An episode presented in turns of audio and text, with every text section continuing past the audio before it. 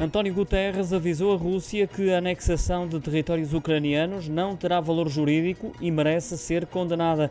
O secretário-geral das Nações Unidas frisou ainda que não pode ser conciliada com o quadro jurídico internacional, uma posição que foi transmitida esta quinta-feira ao embaixador russo presente na sede das Nações Unidas em Nova Iorque, segundo o porta-voz de Guterres. Ele que numa curta declaração, sem direito a perguntas, manifestou-se assim contra a intenção de Moscou de iniciar um processo de anexação, reforçando que se trata de uma violação clara dos princípios das Nações Unidas. A reação surgiu depois do Kremlin ter anunciado que vai anexar de imediato as quatro regiões da Ucrânia onde realizou os referendos.